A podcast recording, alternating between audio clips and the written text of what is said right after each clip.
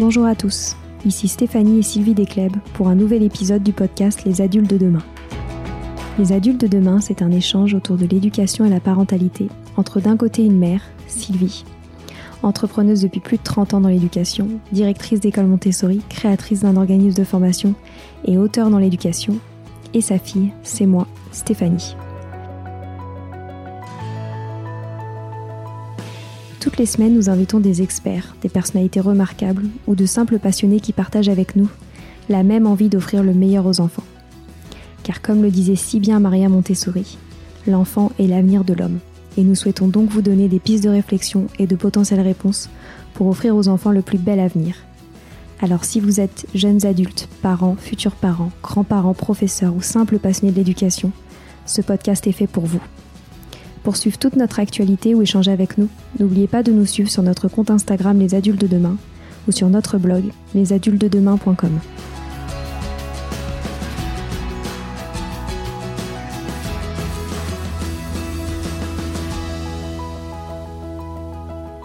Aujourd'hui, on parle d'un sujet qui me touche particulièrement, celui de l'orientation scolaire et plus globalement de la prise de décision pour devenir acteur de son futur. Hector Ballas est passionné d'orientation scolaire et a créé Impala, un outil d'orientation pour les professeurs, les établissements scolaires et les parents. Hector l'a bien compris, le vrai challenge aujourd'hui de l'orientation scolaire est d'apprendre aux enfants, le plus tôt possible, à déconstruire les stéréotypes et les biais professionnels, à savoir prendre des décisions, s'écouter et s'affirmer pour se diriger vers la voie qui nous anime vraiment, sans se fier à l'environnement social, à la vie des parents, des professeurs ou même des camarades de classe. Je vous laisse donc découvrir les propos d'Hector, qui sont fins, réfléchis et animés d'une réelle volonté de laisser aux jeunes construire leur propre vie.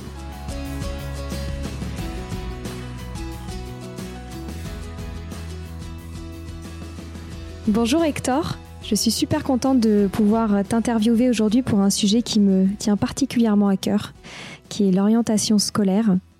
Donc pour démarrer cet entretien, euh, j'aimerais bien que tu nous racontes un petit peu ton parcours et notamment que tu nous dises comment tu as vécu euh, ton orientation scolaire à toi. Euh, bonjour Stéphanie, bonjour Sylvie. Alors mon parcours personnel, alors moi j'ai jamais eu vraiment de problème avec l'orientation en réalité. j'étais j'étais dans un collège à Paris où je faisais élever un japonais. C'était une technique de ma mère pour pour pas que j'aille dans mon collège de secteur qui était un petit peu un petit peu dur. Et donc, je me suis retrouvé dans ce collège-là où j'étais premier de la classe, euh, avec félicitations tous les trimestres. Et, euh, et en fait, progressivement, par mon, mon j'ai grandi, on va dire, de la puberté. Et je suis passé euh, de premier de la classe à deuxième, troisième, etc. Mes notes ont chuté, sont passées de 16 à 15, puis le 15 sont en 14, puis en 13, puis en 12. Euh, je me suis retrouvé à 9 de moyenne en première générale. Alors jusqu'à jusqu'à ce moment-là, je me suis pas vraiment posé trop de questions. Euh, c'était assez évident de continuer sur une filière générale. ça correspondait à, mon milieu social d'une certaine manière, et, puis ça correspondait aussi à l'idée que j'avais euh, à l'époque pour mon orientation, enfin aux idées que j'avais, qui étaient globalement soit devenir entrepreneur, soit devenir astrophysicien. J'avais d'ailleurs fait mon stage d'astrophysique en troisième, euh, enfin à l'Institut d'astrophysique de Paris euh, quand j'étais en troisième. Et euh, donc je suis arrivé en classe de première et là c'est et là d'un seul coup, bah, non seulement mes notes ont commencé à chuter de manière beaucoup plus drastique, mon comportement aussi, et euh, les profs ont commencé à me repousser vers la sortie d'une certaine manière, à me dire bah Hector, euh, juste manifestement toi t'es pas trop fait pour les cours, l'amalgame est vite allé à t'es pas trop fait pour travailler, et, du coup je me suis beaucoup construit un peu contre, c'est-à-dire plutôt que de me dire j'ai envie de faire ça, je suis plutôt dit je vais leur prouver que je peux le faire. Et j'ai pas vraiment changé d'avis, c'est-à-dire que je savais que je voulais toujours soit devenir entrepreneur, soit devenir astrophysicien. Euh, mais en tout cas, j'avais trouvé une motivation alternative, qui était une motivation finalement, je voulais prouver aux autres que j'étais capable, et que c'est pas parce que j'avais des mauvaises notes que j'étais pas capable de le faire. Et, euh, et donc finalement, j'ai trouvé des petites techniques pour pas me faire virer du lycée. Donc typiquement, je suis devenu délégué de mon terminal, où, euh, où je me débrouillais pour que toutes les conneries que je faisais, euh, personne les personne les voit. Et, euh, et en, finalement, j'ai mon baccalauréat avec 10,3 de moyenne. Je suis rentré en classe préparatoire où je me, je me suis, enfin, j'ai vraiment rencontré euh, de l'intérêt pour ce que je faisais, pour ce que j'apprenais, parce que c'est moi qui avais fait ce choix-là. Et euh, j'avais fait ce choix de, ce choix de travailler, j'avais fait ce choix de, bah, de partir en prépa pour ensuite euh, monter ma boîte. Et résultat, je suis passé de dernier de ma classe en prépa en commençant avec 2 ou 3 de moyenne, parce que c'était un peu la cata, à à nouveau premier de ma classe. Et, euh, et, je suis rentré à l'ESSEC deux ans plus tard. où j'ai j'ai été un peu confronté à une forme de d'à la fois d'extraordinaire de, opportunité parce qu'il y a plein de possibilités quand tu rentres à l'ESSEC, puis à la fois de euh, forme d'hypocrisie aussi entre euh, la promesse euh, de développement humain, la promesse de, de développement d'esprit critique, la promesse d'une forme d'humanisme et la réalité un peu dogmatique de l'économie qu'on nous enseignait et des différents des différents de certains cours enfin de la majorité des cours qu'on avait et, et là-dessus ce qui était ce qui était chouette je trouve que c'est que bah, je suis complètement détaché des cours mais tout en faisant juste le minimum pour pas me faire virer encore une fois. Et je me suis énormément investi dans le monde associatif. Donc à travers notamment un, un, échange que j'ai fait, enfin pas un échange, une sorte de voyage humanitaire que j'ai fait en Bolivie, qui m'a vraiment ouvert les yeux sur la chance qu'on avait dans le dans le monde éducatif français, où je me rendais compte qu'on était dans un centre pour enfants de mineurs et il y avait littéralement quatre profs, et il y en avait deux qui savaient ni lire ni écrire. Donc là c'est une sorte de petit choc en mode ah, putain on a vraiment de la chance et je crache peut-être un peu dans la soupe. Euh, puis à côté de ça, euh, je me suis, je me suis beaucoup investi. J'étais trésorier d'une association, j'étais président du bureau des élèves. Enfin bref, j'ai fait plein de choses euh, là-bas où j'ai appris énormément de choses. Je me suis forgé plusieurs convictions sur ce que j'aimais et ce que j'aimais pas. Et entre autres, la, les convictions suivantes. Le premier, c'est que ce qui m'intéressait, c'était pas tant de faire de la gestion, de l'administration, du management, tout ce genre de choses. Ça m'ennuyait beaucoup. Ce qui m'intéressait, c'était créer des choses et résoudre des problèmes.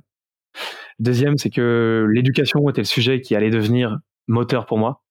Faire travailler dans l'éducation, aider les gens à devenir, à donner le meilleur d'eux-mêmes. Et euh, une chose que j'ai découverte, c'est cet attrait pour l'orientation quand j'ai relu mon parcours complet. C'est-à-dire que ce que j'ai constaté, pour l'info, pour, pour l'anecdote, j'étais quasiment dernier de ma promotion à l'ESSEC. Et euh, pour l'anecdote, euh, c'est-à-dire que j'étais quand même premier de ma classe en collège, premier de ma classe en prépa, dernier de ma classe au lycée, quasiment dernier de ma promo à l'ESSEC. Et en fait, ce que je constatais, c'est que quand je trouvais du sens, bah, je me donnais à fond et ça marchait super bien. Inversement, quand je le trouvais pas, bah, je faisais le minimum syndical pour pas me faire virer. Et, et en fait, euh, quand je relis ça, je, constate que que pour moi, c'est ça l'orientation, en fait. C'est trouver du sens dans ce qu'on fait. C'est de, redevenir acteur de sa propre scolarité. Se mettre dans une posture où on, agit à nouveau on n'est plus dans le couloir qu'on a choisi à notre place et on redevient libre en fait d'une certaine manière. Et, donc pour moi c'était assez logique d'aller vers de l'orientation, mais dans une avec une définition de l'orientation qui est beaucoup plus éducative où on va accompagner les gens ou les jeunes pour qu'ils redeviennent acteurs de leur propre vie. Et du coup, pour moi, c'est finalement, c'était assez logique. Je me suis jamais trop posé de questions sur qu'est-ce que je dois faire, comment je dois le faire, etc. C'était assez euh, fluide comme orientation. Et, voilà. Et tu, tu n'as pas eu des personnes déterminantes dans ton parcours ou des programmes qui t'ont poussé vers cette orientation-là? C'est vraiment quelque chose que tu as construit toi-même? Alors, je pense qu'on on se, construit toujours avec les autres. Euh, et en l'occurrence, euh, là, la manière dont je l'ai raconté, je l'ai raconté de manière un peu, euh, un peu grossière et peut-être un peu caricaturale, mais enfin, je sais que ma mère m'a énormément donné confiance en moi. Euh, mes cousines, euh, mon frère, avec qui on était très très proches, ont une incidence très forte sur peut-être un peu mon esprit de compétition et mon esprit, enfin mon côté à vouloir euh, donner le meilleur de moi-même. Même quand je faisais des bêtises, je donnais le meilleur de moi-même. Je faisais des grosses bêtises. Euh, et je, ben, je me souviens, j'avais un prof d'histoire en classe prépa qui a vraiment cru en moi et qui m'a énormément poussé à bosser avec ses propres méthodes qui me convenaient pas forcément, mais en tout cas, il m'a vraiment poussé. Euh, il m'a dit, vas-y, Hector, euh, bouche les fesses, quoi. Euh, puis après, tous mes amis de lycée et de collège qui sont encore mes meilleurs amis, qui, qui, qui, sans me donner des impulsions X Y, mais c'est plus une sorte de, de dynamique qu'on avait avec tous mes potes. On a tous fait des études super pour faire des choses auxquelles on croyait. Et ça, je pense que c'est une forme de mimétisme de groupe qui m'a aussi beaucoup encouragé. Et donc, tu n'as jamais eu l'impression euh, de devoir imposer une voix particulière? Non, jamais. Peut-être aussi, mais au, collège-lycée. Mais jamais après. Ouais.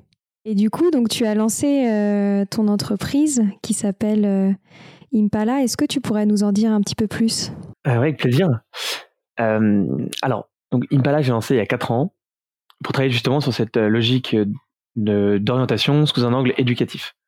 C'est-à-dire que nous, on a pris la, question de l'orientation, non pas en se disant l'orientation, c'est avant tout trouver un métier ou trouver une formation, et donc c'est, euh, ça se résout avec des jolies fiches métiers ou des vidéos sympas qui expliquent ce que, ce qui racontent la vie d'un professionnel, mais plutôt sous un angle éducatif, c'est-à-dire concrètement, comment est-ce que je vais apprendre à prendre une décision? Comment est-ce que je vais euh, me découvrir, apprendre à faire mon introspection, apprendre à me lire, apprendre à me comprendre et poser moi-même mes propres choix, poser mes propres décisions. Et en fait, euh, quand une fois qu'on a conclu que l'orientation, ça se traitait sous un angle éducatif, en fait, on a on, a creusé, on a creusé, on a creusé, et en fait, on s'est rendu compte que l'orientation c'était extrêmement vaste, extrêmement complexe, et euh, qu'il y avait plusieurs gros enjeux sous-jacents. Donc, d'une part, la déconstruction des représentations sociales, bah, tout simplement euh, pour les jeunes qui issus de milieux défavorisés comprendre que c'est possible. Les les jeunes issus de milieux favorisés comprennent qu'il n'y a pas que la voie royale et qu'il y a plein de voies super. C'est aussi un, un travail de, déconstruction des biais de genre. Pas parce que je suis une fille que je peux pas aller faire des sciences, par exemple, ou inversement, que je suis un garçon, que je suis obligé d'être viril. Euh, donc la première chose, c'est un travail éducatif de prise de conscience. Un deuxième travail sur un travail qui est plutôt un travail d'introspection. Travailler sur soi, apprendre à se connaître, apprendre à se comprendre, à, euh, déterminer ses valeurs, identifier ses talents, etc. Un troisième travail qui est projectif, identifier mon idéal pour demain, que ce soit au niveau du métier, mais aussi au niveau de l'environnement, au niveau du sens que je veux donner à mon parcours. Et enfin, une dernière étape plus concrète de construction euh, pragmatique, identifier les prochaines étapes. Et en fait, à partir du moment où on avait identifié qu'il y avait toutes ces étapes-là, on a, euh, en fait, on a créé des référentiels de compétences à l'orientation, on a créé des programmes pédagogiques à l'orientation, qu'on a déployés sur des outils numériques, euh, qu'on a déployés dans les établissements scolaires. Et donc, en fait, concrètement, qu'est-ce qu'on fait? On développe des outils pédagogiques qu'on déploie dans les établissements scolaires de la quatrième à la terminale, à destination des jeunes de 14, 13, 14 à, à 18, 19 ans. Et on donne des outils d'accompagnement aux équipes pédagogiques pour qu'ils puissent accompagner les jeunes tout au long de leur réflexion. Donc ça, c'était Impala euh, en 2019. Et à partir de 2020, il y a beaucoup de parents qui sont venus nous voir et qui nous ont demandé si c'est possible d'avoir Impala pour leurs enfants. Alors au départ, on disait non, non, non, on ne sait pas le faire, on ne sait pas notre métier, nous, on s'adresse avant tout aux établissements. Et en fait, on a eu tellement de demandes qu'on s'est dit, vas-y, on, on, le tente. Et donc depuis 2020, euh, on a lancé aussi euh, un Impala pour les familles où on travaille directement avec les parents et les enfants pour essayer de, construire un parcours d'apprentissage et d'éducation à l'orientation adapté à eux. Et donc voilà concrètement ce qu'on fait aujourd'hui. C'est génial. Et vous êtes donc parti quand même du constat euh, que le système scolaire actuel était en quelque sorte défaillant pour bien orienter les élèves. Euh, je ne sais pas si on, est parti du constat qui était défaillant. Je pense qu'on est plutôt parti du constat qui était complexe, ce processus. Euh, et que le, le, système n'avait pas vocation à orienter quiconque. En fait, on pense plutôt que c'est les élèves qui ont vocation à s'auto-déterminer, à s'auto-orienter, et que euh, pour le faire intelligemment, en conscience et en cohérence, bah, il y avait besoin d'un processus éducatif, réflexif, méthodologique. Et, euh, et qu'aujourd'hui, en fait, il y avait que les, les 4600 euh, conseillers d'orientation psychologues qu'on a en France étaient extrêmement peu nombreux, beaucoup trop peu nombreux pour le faire en fait. Et donc il y avait besoin de, euh, il y a besoin d'aide en fait. Il y a besoin d'aide. Et, donc euh, on s'est dit on va on va pas créer une solution magique, on va créer des outils pour outiller, ouais, ça, on va créer des outils pour outiller les, les adultes qui sont actuellement, on va dire un peu responsables de l'accompagnement à l'orientation, savoir d'un côté les les équipes pédagogiques, donc les professeurs, et de l'autre côté, les parents. Parce que j'ai vu notamment euh, sur euh, le blog euh, sur lequel tu écris des articles, cette phrase qui m'a interpellée, le système éducatif est trop linéaire et les voies que nous choisissons nous sont dictées par notre environnement social. Tu peux nous, nous en dire un peu plus sur cette phrase? Alors ça, c'est un... Alors, je vais vous raconter une petite anecdote là-dessus. Donc, quand on a commencé Impala, euh, on était pris d'une schizophrénie euh, très classique quand on sort d'école. C'est-à-dire que d'un côté, on a fait un travail de recherche qui était assez approfondi, où on a essayé de comprendre la problématique, on a interrogé les acteurs euh, terrain et les acteurs de la recherche qui travaillent sur l'orientation. Et de l'autre côté, on a appliqué les méthodologies de Lean Startup, qui nous explique comment créer une boîte simplement. Et en fait, donc ce, processus de recherche, il est plutôt sur un temps long parce que ça prend du temps de comprendre une problématique dans son dans dans son essence. Et l'autre côté, le, la méthode Lean Startup, une méthode qui est extrêmement rapide, où en fait en l'espace de quelques semaines, on peut avoir quelque chose de concret. Donc on a appliqué cette méthode. Et on a sorti très rapidement, en l'espace de quelques semaines, quelques mois, un outil qu'on a déployé en ligne, accessible à tous. Et en fait, euh, on a eu la chance qu'on a eu un partenariat avec le ministère de l'Éducation nationale à l'époque, avec l'ONICEP. Et on a eu pas mal de retombées médiatiques.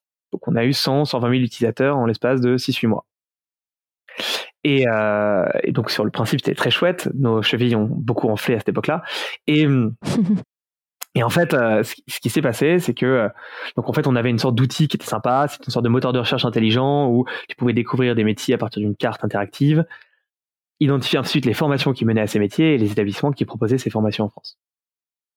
Et en fait, euh, je me souviens que avait, j'avais eu au téléphone euh, en 2017, je crois, euh, une de nos utilisatrices qui, qui était une de nos meilleures utilisatrices et que j'avais que j'avais appelé et j'avais dit alors pourquoi est-ce que tu aimes bien Impala? Elle m'a dit ah bah j'adore parce que en fait en l'espace de 10 minutes j'ai trouvé un métier qui me plaisait, j'ai trouvé une formation, j'ai trouvé un établissement et je me suis inscrit.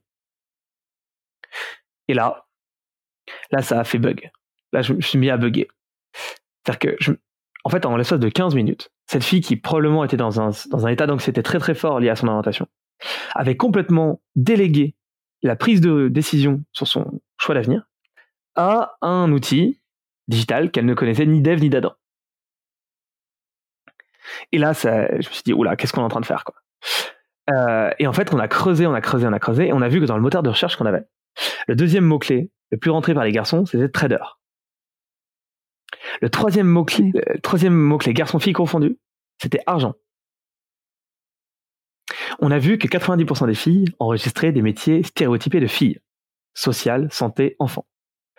Que les garçons enregistraient des métiers de garçons. En gros, jeux vidéo, euh, football et tech. Et un peu de finance.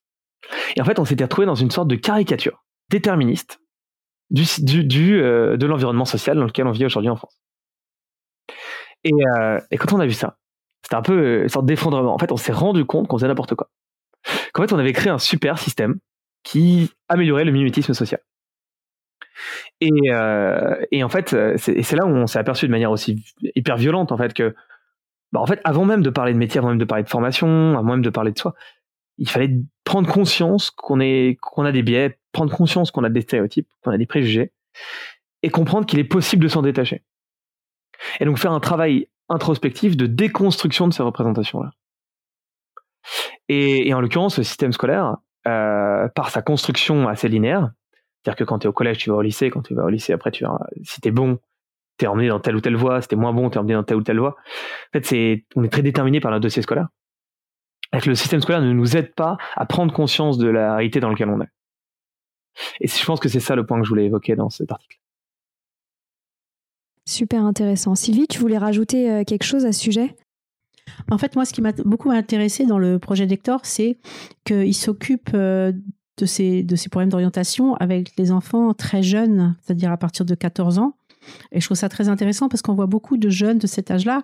On commence à leur dire il faut que tu choisisses tes options, il faut que tu choisisses euh, ton orientation. Voilà, est-ce que tu vas prendre des maths, est-ce que tu vas prendre de l'éco, que et c'est très très tôt en fait. Ils sont très très jeunes et, et bien souvent, comme dit Hector, ils, ils ont des, stéréotypes et ils savent pas vraiment ce pourquoi ils vont faire et c'est souvent l'objet de grandes angoisses. Il y en a même certains qui, qui se retrouvent euh, pratiquement en phobie scolaire de cette peur du choix. Et donc, c'est ce qui m'avait beaucoup intéressé, c'est, c'est le fait que tu t'en occupes très jeune, en fait, de, l'orientation. Parce que souvent, on, pense à l'orientation en première et terminale, et c'est, c'est tard. Et en fait, euh, c'est bien que, que le jeune se connaisse plus tôt. Donc, c'est aussi ça qui, qui j'ai trouvé très intéressant dans, dans ton projet et aussi que tu formes les équipes pédagogiques. Quoi. Tu, tu, ne, tu ne te contentes pas justement d'avoir un entretien avec le jeune, ce que moi je l'avais fait avec mes enfants. Hein. Je les ai emmenés, ils ont eu un entretien, des questionnaires. Et la fois d'après, on va voir le, euh, la personne, le psychologue, et il nous dit bah, tiens, il est fait pour ci, pour ça. Et mais, mais ça me semble un peu court pour choisir une, une destinée. quoi.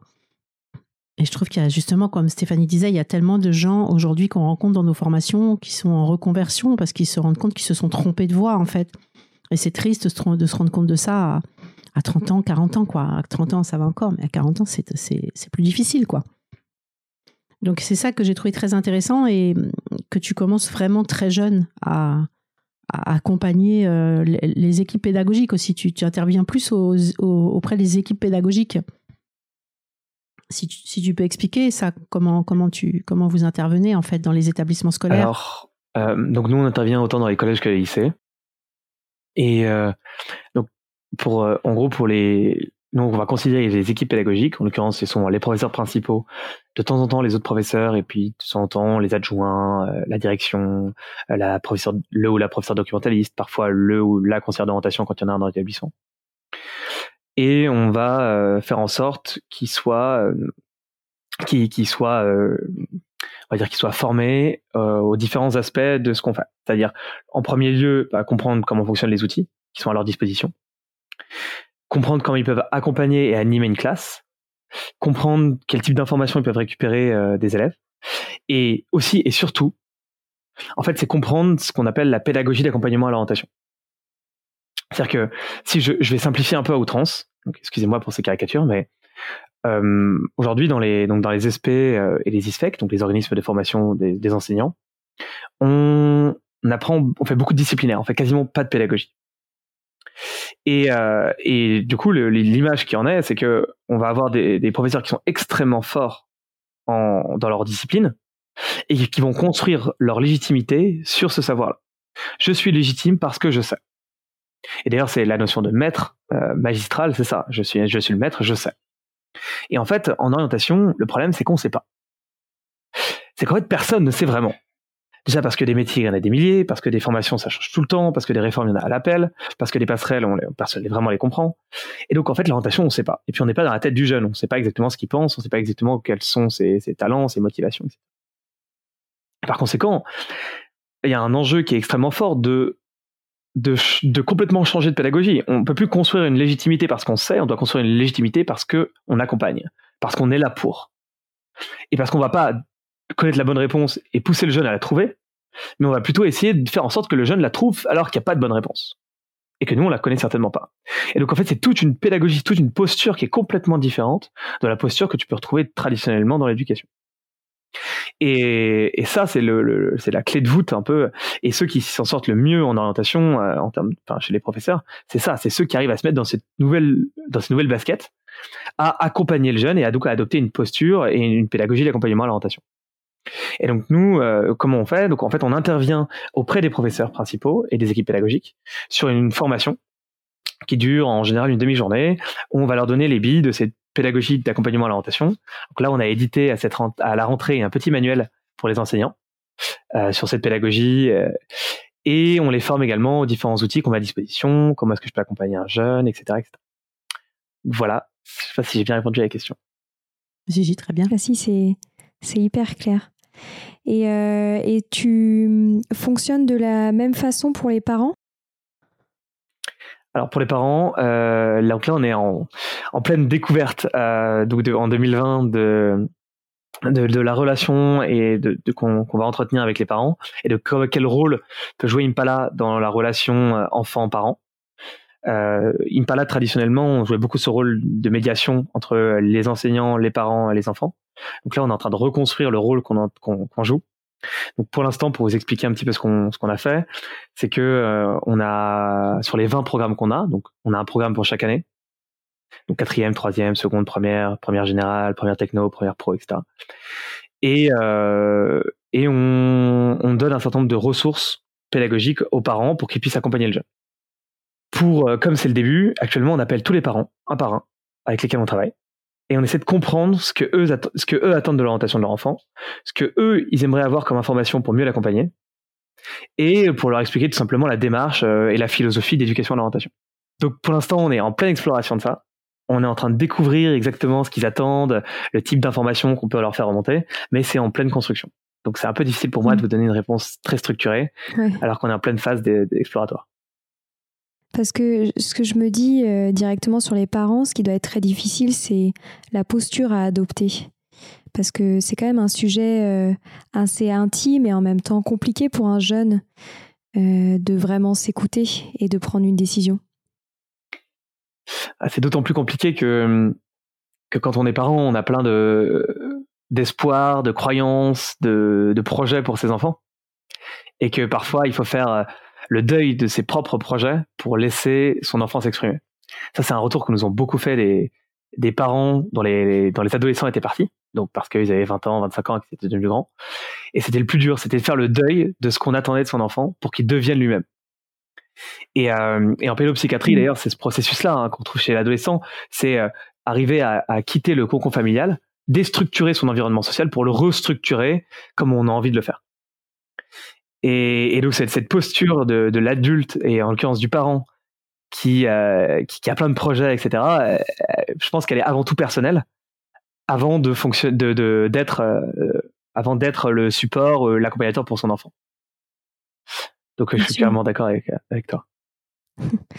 Et tu aurais un exemple, une anecdote d'une personne justement qui a vraiment pris en main son projet personnel? Hum. Alors, en réalité, on en a pas mal. On en a pas mal, on en a, un peu de tout. C'est-à-dire qu'on a des cas euh, assez dingues euh, où on a des élèves qui arrivent en terminale euh, avec leurs leur croyances. ouais, moi, je veux faire médecin. Ok, super. Et puis qui, au fait, au bout de quelques mois, changent complètement d'avis. Se rendent compte qu'en fait, ils n'avaient aucune idée de ce que c'était que ce métier. Qui, dès qu'ils explorent un peu, se rendent compte qu'en fait, ça leur correspond pas du tout. Et changent complètement. Du tout au tout. Donc on se retrouve avec des situations parfois, euh, parfois un peu un, peu délicates où euh, où en fait on est à trois mois de parcoursup et le jeune il est en train de reconstruire un projet complètement différent qui le motive à fond, ses notes explosent parce que d'un seul coup il retrouve de la motivation et donc il se donne à fond, mais qui est quand même dans une situation un peu stressante où euh, il s'approche des échéances. Donc alors c'est un peu c'est un peu méta. je pourrais peut-être en retrouver une ou deux. Hum, hum, hum. Alors ah oui je me souviens d'un élève ah oui un, élève en en première technologique qui, alors, donc lui, ses deux parents étaient ingénieurs, donc il avait, euh, il avait un, biais positif sur le métier d'ingénieur. Et euh, mais il était en pleine, euh, en pleine période de rébellion vis-à-vis de ses parents. Et c'est un, un établissement à Paris où globalement, bah, en fait, le, jeune, il refusait de discuter avec ses parents. Et en fait, là où c'était son projet quand il était petit de devenir ingénieur, bah, en fait, il a commencé à le repousser. Genre, il disait, bah non, j'en veux pas, j'en veux pas, j'en veux pas. Par contre, il avait une conviction, il en était sûr. Il voulait absolument faire Polytechnique. Donc, quand on était là, ça avait fait un peu rire, quand même, c'est bon. Euh, et, en fait, ce qui était, euh, ce qui était dingue, c'est que lui, je me souviens qu'on avait passé, euh, on organisait un, une session Impala avec, avec une classe comme ça. Et, et je me souviens que lui, il avait dit ça au tout début de l'heure. Et en fait, on avait fait une session euh, qui avait duré une heure, qui était uniquement sur la partie déconstruction des représentations sociales, et une partie une heure sur l'introspection. Je me souviens qu'à la fin, il était venu nous voir, et il avait dit, je crois que, je crois que, je crois qu'il faut que je change de projet, et qu'en fait, euh, je crois que moi, ça m'intéresse peut-être pas Polytechnique, et en fait, ce qui m'intéresse peut-être, c'est la robotique, parce que c'est un en fait, je me rends compte que je suis très connecté au monde des jeux vidéo et surtout euh, au monde du développement. Et en fait, euh, j'ai toujours été passionné par les robots. Et, euh, en fait, je me rends compte que en fait, ingénieur, c'est pas tant que je veux pas ou que je veux, c'est juste que je m'en fiche. Et ce qui m'intéresse, c'est plutôt les robots et l'important, c'est plutôt comment est-ce que je vais le faire. Et donc, j'avais trouvé ça assez, j'avais trouvé ça assez chouette à la fin. C'est super. Hein c'est une super jolie histoire. Et vous travaillez beaucoup sur je suppose, la confiance en soi, du coup, parce que ça doit leur demander beaucoup de travail de, s'écouter et de, retirer tout, euh, tout ce qui peut leur polluer euh, autour dans leur euh, prise de décision. Alors, c'est un, un, énorme sujet, la confiance et l'estime de soi. En fait, je dirais même qu'il y a trois gros sujets là-dessus. C'est la confiance, l'estime et l'affirmation de soi. À trois niveaux différents. Mais c'est hyper clé. Et c'est d'autant plus clé chez certaines populations on se retrouve beaucoup, par exemple, en seconde ou en première professionnelle. C'est des jeunes qui, en général, ont été un peu brisés par le, par le collège euh, classique. Et donc, qui ont, une, qui ont un vrai enjeu de reconstruction personnelle. Reconstruction de leur identité et d'apprendre à s'accepter à nouveau. Et ça, c'est une première population. Donc, c'est les populations qui sont en général en pro, surtout au début de cycle. Et puis, une autre population, c'est les, les, beaucoup chez les filles. Les filles qui ont beaucoup moins de confiance en elles que les garçons et sur lequel il y a un gros travail à faire pour leur montrer que en fait elles sont complètement compétentes. D'ailleurs en fait en général euh, au collège et au lycée elles sont meilleures que les garçons et que faut qu'elles se fassent confiance. Faut qu'elles faut qu'elles se fassent confiance pour faire les choses, pour y arriver et pour désirer. Et je trouve qu'aujourd'hui euh, ce qu'on constate beaucoup dans les classes, c'est qu'il y a un vrai peur de vouloir. Si je veux, mmh. bah je peux échouer. Donc je ne veux plus. Et euh, ça, c'est une sorte de triptyque assez amusant qu'on observe beaucoup dans le système scolaire aujourd'hui. Quand tu es, en école primaire, on te demande toujours qu'est-ce que tu veux être plus tard? Quand tu es au collège, on te dit qu'est-ce que tu vas être plus tard? Et quand tu es au lycée, on te dit qu'est-ce que tu peux être plus tard? Et en fait, cette question qui est juste charmante et tellement mignonne, qu'est-ce que tu veux être plus tard, et auquel personne n'a de difficulté à répondre. Moi, je vais être pompier, moi, je vais être princesse, moi, je vais être roi du monde, moi, je vais être n'importe quoi. Après tout, pourquoi pas? Et en fait, à partir du moment où on le transforme en une sorte de réalité euh, hyper concrète et un peu violente, qu'est-ce que tu vas faire ou qu'est-ce que tu peux faire? En fait, tu changes complètement d'état d'esprit quand tu penses ton futur. Parce que du coup, t'es plus du tout dans une sorte de motivation, de trouver du sens, tu es dans une qu'est-ce que je vais faire qui va pas m'emmerder? Hmm. Et donc, la, confiance en soi, la confiance qu'on pourrait avoir dans son futur, elle tend à disparaître au profit d'une sorte de bon bah concrètement, c'est quelles sont mes capacités? Ou quelle est ma destinée? Et ma destinée, bah, c'est un peu angoissant, quoi, parce que c'est un peu déterministe. Et donc, il y a tout un travail de reconstruction de l'imaginaire qu'on a de notre futur et donc de l'orientation pour en faire quelque chose de beaucoup plus positif, pour ensuite repartir de soi et ensuite travailler sur l'estime en déconstruisant toutes les représentations sociales qu'on peut avoir, pas sur les notes, parce que tu as des mauvaises notes en maths que t'es pas intelligent, on s'en fiche complètement, chacun sa forme d'intelligence. Ou euh, parce qu'on fait à Montessori, travailler sur euh, bah, sur l'altérité, euh, travailler sur le relationnel, sur le collaboratif, sur le coopératif, trouver ses propres méthodes, pour comprendre que c'est pas parce qu'on n'est pas fait pour la méthode scolaire qu'on n'est pas intelligent, qu'on n'est pas compétent, qu'on n'est pas euh, nous-mêmes. Donc euh, ouais, complètement, c'est un énorme travail. Alors c'est un travail qu'on peut clairement pas tout faire faire, tout seul, mmh, mais juste ne serait-ce que commencer des choses. Parfois, on distille chez les gens des trucs assez chouettes. Et je trouve que c'est assez motivant. C'est magique. Et Sylvie, tu veux rajouter quelque chose euh, par rapport à ton approche euh, Montessori, toi ce que tu fais euh, peut-être au collège et lycée, ou même tes connaissances que tu as de la pédagogie Montessori justement sur l'affirmation de soi? En fait, justement, nous, on, travaille beaucoup ça, justement, le droit à l'erreur, le contrôle de l'erreur, le droit de se tromper. Et quand on a des jeunes qui arrivent de l'extérieur, c'est vrai que ça, ils n'ont pas travaillé du tout et qui préfèrent parfois ne rien faire qu'au risque de ne pas réussir. Et donc ça, nous, on travaille énormément là-dessus, sur le fait aussi euh, d'accepter, euh, quoi, de, de, cultiver le plus possible d'être soi-même, c'est-à-dire que on leur demande pas euh, d'être dans un moule.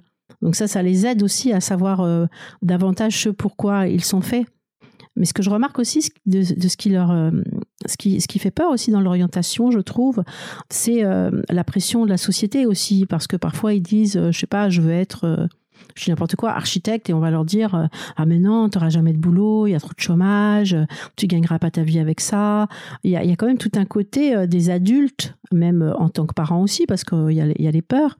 Quand les quand les enfants ne choisissent pas une une voie classique qui va vraiment les mener pour les adultes au succès, ça fait peur et souvent on, on réfrène justement leur passion, ce, ce qu'ils aimeraient faire. Et nous, justement, bon, moi, à, l'école, je leur dis, euh, il faut vraiment réaliser vos rêves et ne pas euh, répondre à la question qu'est-ce que tu vas devenir euh, parce que ce qu'on aurait envie d'entendre, quoi, et qui, qui soi-disant marche. Donc, ils vont devenir tous dans la finance, dans la banque, ceci, cela. Et ça, je trouve qu'aussi, c'est une grosse pression pour les jeunes. Parce que ça, je l'ai remarqué souvent des profs à qui les jeunes disent Je veux faire tel métier. Ah, mais non, tu n'auras pas de débouché, il n'y a pas de travail. Et ça, je trouve ça super difficile pour eux. Et donc, ça, je trouve ça bien aussi, le système où on leur permet de se connaître eux-mêmes, d'être eux-mêmes. Et quand on intervient ben, tôt, comme en quatrième, ben, c'est encore possible, quoi. Et aussi de travailler sur le fait je peux me tromper, quoi. Je peux me tromper, je peux. Voilà, c'est pas grave, j'essaye, quoi. J'entreprends. Et ça, c'est hyper important, mais c'est pas trop le système français, quoi. Pas encore. pas encore. ça va venir.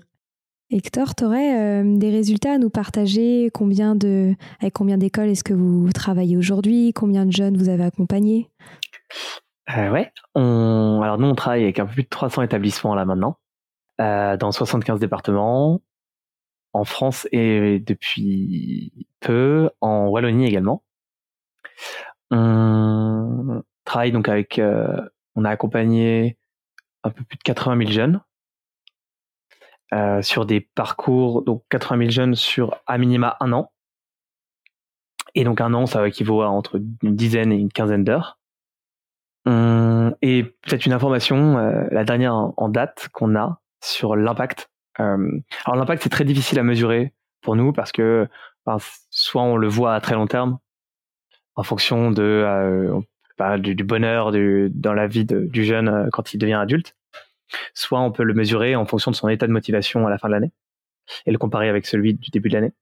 Donc peut-être pour vous donner un ordre de grandeur, on a mesuré au début de l'année l'état de motivation des jeunes vis-à-vis de leur projet. Est-ce qu'ils ont un projet? Est-ce qu'ils sont motivés par ce projet? Donc on avait 29% de jeunes qui nous répondaient oui. Euh, donc là je mêle des élèves de quatrième à la terminale. Et à la fin, il y a 89% des jeunes qui me disent je suis très motivé par mon projet. Donc, c'est énorme. Ça veut. Alors, la difficulté, c'est que d'un point de vue rigueur scientifique, bah, il nous manque l'information à côté, c'est-à-dire combien de stress en Impala. Euh, par contre, on sait que en fin de terminale, il y a 73% des jeunes qui sont, enfin, qui dans le système scolaire tel qu'il est aujourd'hui, se sentent plutôt satisfaits de leur projet. Donc nous, la, différence, c'est que nous, on va le mesurer de la quatrième à la terminale, un peu tout le temps. Donc y compris pour des jeunes qui sortent de, de quatrième ou qui sortent de troisième, donc de base n'ont pas trop de projets. Donc voilà, c'est un peu la C'est génial.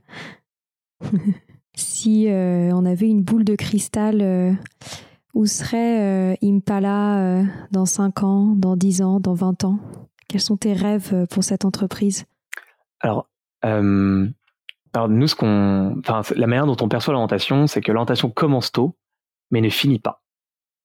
C'est-à-dire que l'orientation scolaire finit quand tu sors du système scolaire, par contre l'orientation ne s'arrête pas.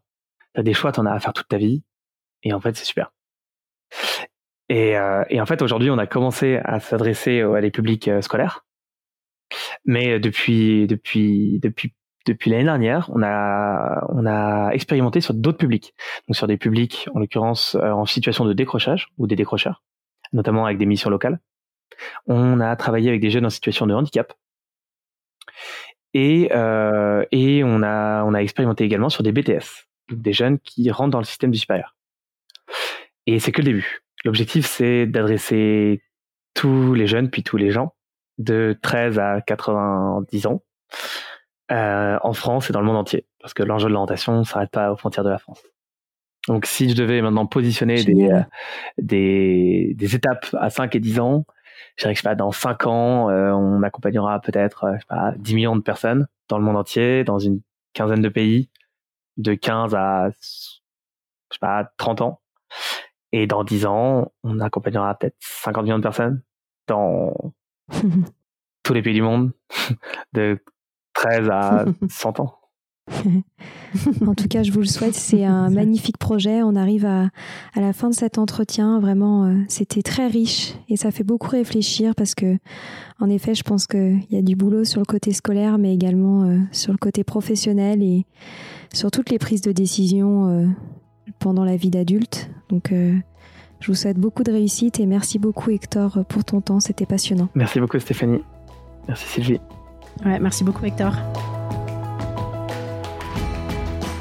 Voilà, c'est fini pour aujourd'hui. On espère que cet épisode vous a plu. Avant de se quitter, on a quand même besoin de vous. Si après avoir écouté cet exposé, vous ressortez avec plein d'idées pour apporter le meilleur aux enfants, n'oubliez pas de nous laisser 5 étoiles et un petit commentaire sur Apple Podcast, sur iTunes ou toute autre plateforme d'écoute de podcast. Cela nous aidera à mieux ressortir et surtout à nous motiver pour continuer cette aventure ensemble. Si vous avez des suggestions, des idées de thèmes, des questions à poser, n'hésitez pas à nous contacter sur les réseaux sociaux, Instagram ou LinkedIn, en tapant les adultes de demain. Nous serions ravis d'échanger avec vous. Si vous souhaitez en savoir davantage sur Sylvie, je vous invite vraiment à aller voir son blog sylvidesclep.com ou à la suivre sur Instagram en allant sur son profil sylvidesc, D-E-S-C, Montessori. Enfin, si vous souhaitez en savoir plus sur le calendrier des prochaines formations Montessori, rendez-vous sur www.apprendre-montessori.fr. On a hâte de vous retrouver vite et à très bientôt sur les adultes de demain.